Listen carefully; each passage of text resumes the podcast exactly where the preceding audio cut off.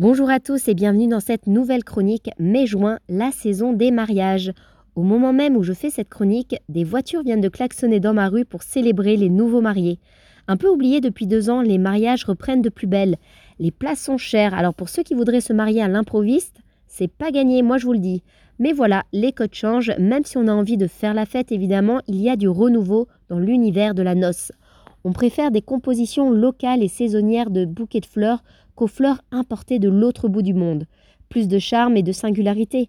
Quoi de mieux que des photos maison pour immortaliser la fête? On réquisitionne notre copain photographe pour un résultat qui vous ressemblera au mieux. Et puis le Covid nous a bien appris quelque chose. C'est la qualité qu'on cherche plutôt que la quantité. Un micro-mariage, c'est bien mieux que des invités pour inviter. Pareil pour les EVJF qui restent un rituel pour la future mariée, mais qui se veulent maintenant plus slow. Et on n'oublie pas avant tout, vive les mariés, très belle semaine à tous